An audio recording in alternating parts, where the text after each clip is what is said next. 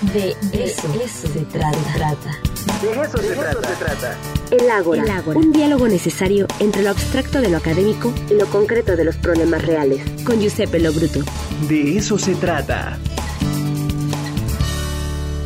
Ya está con nosotros el doctor Giuseppe Lobruto. ¿Cómo está, Giuseppe? Buenos días. Buenos días, Ricardo. Un gusto saludar a ti y a todo el auditorio. Oye, pues a ver, el tema está candente, medios de comunicación y política en México. Sí, es un tema. En las últimas semanas hemos estado inmersos en estas polémicas entre los medios de comunicación, eh, el gobierno, pero yo creo que una de las grandes asignaturas que ha tenido, han tenido los procesos reformistas en México ha sido justamente esta relación y cómo los medios de comunicación eh, y la política tendrían que tener esta relación, digamos, genuina y no, eh, digamos, fuerte de contraste. Efectivamente, el caso de la casa del hijo del presidente es como el, el, el ejemplo que en estos días ha llenado todos los periódicos, pero en mi opinión creo que se está distorsionando un poco la información sobre los procesos más importantes que estamos viviendo como país eh, a nivel México, pero también a nivel eh, global. Eh, yo estoy convencido de que los medios de comunicación juegan un papel determinante, pero hay que entenderlo todo en un proceso histórico que ha vivido nuestro país. También es importante señalar que ah, eh, si se hace referencia, por ejemplo, al dinero que ha destinado USAID, que es la Agencia de Estados Unidos de Cooperación Internacional, es posible observar como en los últimos tres años, de manera curiosa, desde el 2019 al 2022, se han destinado más de dos millones de dólares a, este, a esta organización civil mexicana contra la corrupción y, la impunidad, que es liderada por eh, Claudio X González, que es, digamos, uno de los líderes eh, de la, digamos, de este grupo opositor al gobierno. Eh, y eh, el mismo López Obrador declaró efectivamente que no se aceptará ninguna intromisión eh, frente a la manera en que se financian cierto tipo de ONGs o medios de comunicación para descreditar el trabajo del gobierno. Yo, dado que aquí se habla mucho del libro, y una de las cosas más bonitas que tiene de eso se trata, invitaría a los lectores a leer un texto que se llama El Protectorado de Rodríguez Carmona. Justamente habla del papel de las ONGs en Bolivia en el gobierno pre-Evo Morales en el cual el papel que jugaban tanto USAID como estas ONGs en desinformar a la población. Eh, es un tema candente, yo creo que no es solo una cuestión de México, a nivel global, eh, la, digamos, eh, esta relación es una de las asignaturas más grandes y es difícil de resolver. No creo que haya una solución. lo más importante es, yo creo, es crear una prensa independiente más allá de los intereses de gobierno y de la oposición. Así empezaría, porque es un tema tan complejo, un tema tan grande, con muchas aristas y muchas variables que poderlo discutir de veras se necesitaría, creo que todo un semestre para discutir desde, la, desde el punto de vista legal, el punto de vista de, la, de, los mecanismos de comunicación que existen en nuestro país, las redes sociales. Por ello es un poco la manera de resumen e ir dando un poco de información sobre lo que ha sucedido, Ricardo. Claro, sí, la verdad es que es un tema súper complejo, delicado, que se debe de tratar eh, pues con la mayor objetividad, ¿no? Eh, precisamente nosotros como medios públicos pues estamos eh, un poco en esa posición, ¿no? creo que es importante escuchar los puntos de vista, escuchar los argumentos. Pero lo que es un hecho es que se está viviendo un momento importante, diría yo, en la historia de nuestro país, ¿no?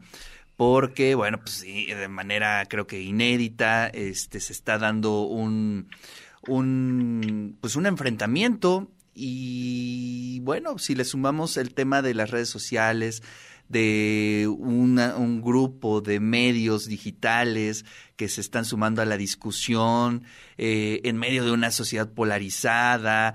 Eh, creo que es un tema eh, que merece mucha, mucha discusión, pero sin duda alguna es un momento importantísimo, Giuseppe.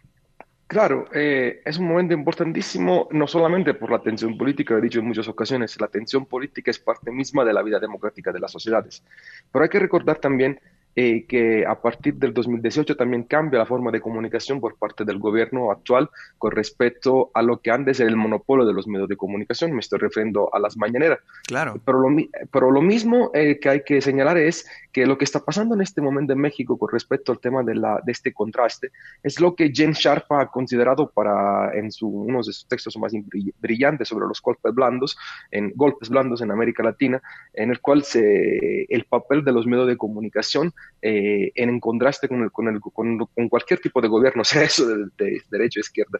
Realmente lo que ha pasado en América Latina ha sido un golpe brutal a los gobiernos progresistas, desde el caso de Dilma Rousseff, por ejemplo, que es el caso más emblemático en, eh, en Brasil.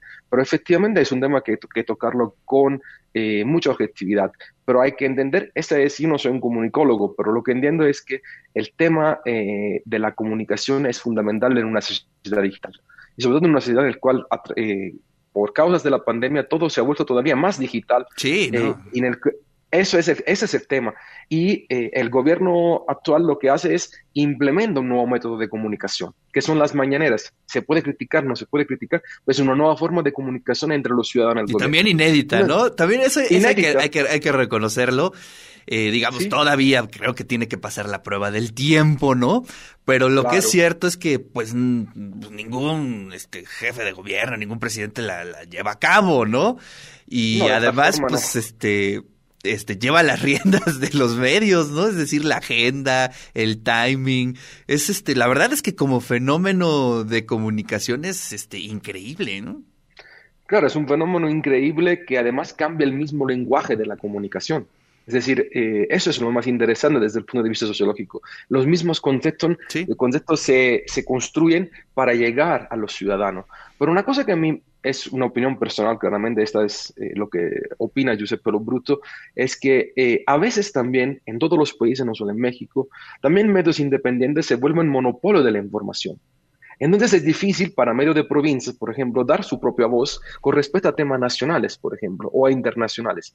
Yo creo que eh, la forma de comunicar debe de ser independiente y, debe de tener también esa subjetividad de los puntos de vista que cada, eh, digamos... Oye, pero me cuesta, me cuesta trabajo entender ese concepto de independiente, Giuseppe. ¿no? Este, digo, digo este, siendo brutalmente honesto, ¿no? O sea, es decir, eh, eh, todos los gremios, este, los grupos de periodistas, pues tienen ciertos intereses, ¿no?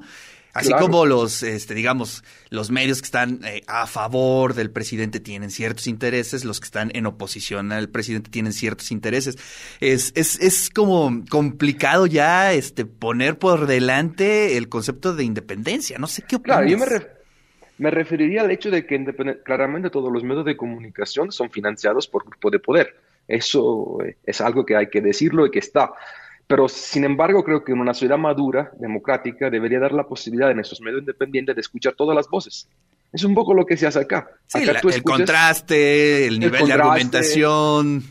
Ah, yo sé que si leo Reforma, o si leo el financiero sé, o, si leo la jornada, sé cuál es el punto de vista de esos periódicos. Claro, este, yo creo que entonces lo que hay que hacer es, este, por ejemplo, leer la jornada, leer el financiero y sacar un punto medio, quizás. Un punto medio.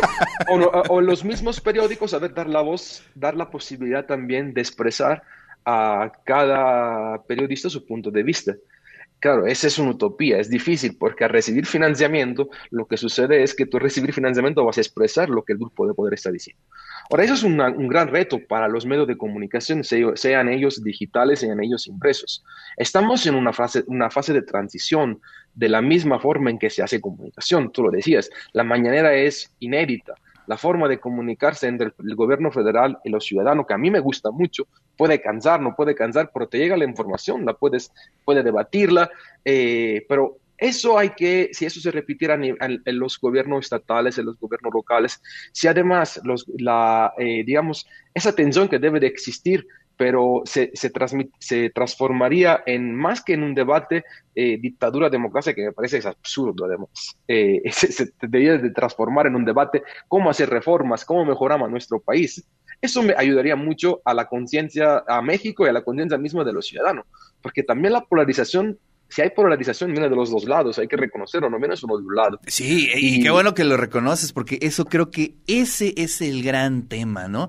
O sea, no, el, problema no creo que sea pensar distinto ni tener distintas formas de ver a, México, sino pues, este, cómo poder llegar a conciliar, ¿no? Este, cómo dialogar, cómo poner eh, sobre la mesa los puntos que pues, quieran construir de las dos partes o de las tres partes. Claro. Creo que esa capacidad ya se nos está yendo de las manos, ¿no? Claro, porque aquí está la cuestión del poder de los intereses económicos. El último informe, por ejemplo, que se da y desde la Ciudad de México sale es 7 millones de pesos cada semana se financian eh, a medios de comunicación para atacar al gobierno en redes sociales y, en, en, donde están involucrados Fox, Calderón, Salinas de Gortari, Lord de Mola y varios de los personajes del viejo régimen eso, eh, digamos, yo creo que esta es la fase, de, transición que estamos viviendo, en el cual se agudizan esas tensiones, y creo que esa transición, en mi opinión, se está dando.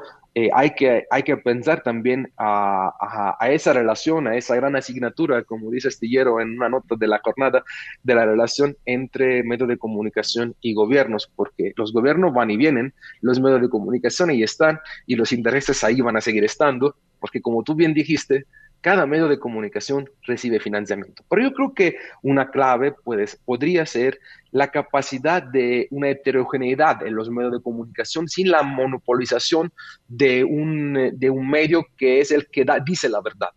No sé si me explico. Es decir, que haya una capacidad enorme de difundir claramente con honestidad. Eso es lo que yo eh, invitaría.